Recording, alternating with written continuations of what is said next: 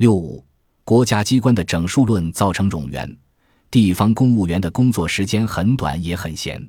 只要我们去观察国家机关的窗口，就会发现大部分人看起来都是一副无聊的样子。公务员之所以很闲的原因，是因为日本的国家机关充斥着整数论，工作机制让公务员无法一人兼任数职。大致上说，日本的国家机关把约零点三人的工作分配给一个人做，即便做三份零点三人的工作，一个人都还绰绰有余。而日本的国家机关却主张需要三个人来做这些工作。在民间企业里，员工通常都一人身兼数种业务，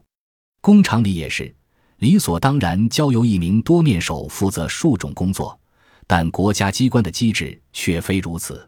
例如，我们到区政府去看看。会发现有民政课、经建课、鉴宝课、社会课、兵役课等好几个窗口，每个窗口都由不同人负责。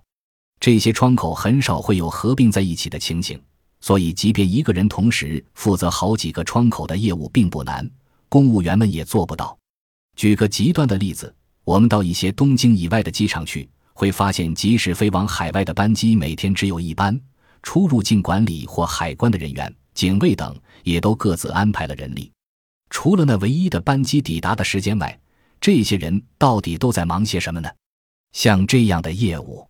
应该可以要求警官或消防署的职员，或是施工所或图书馆、工会党的职员取得上岗资格，作为兼职工作处理就足够了。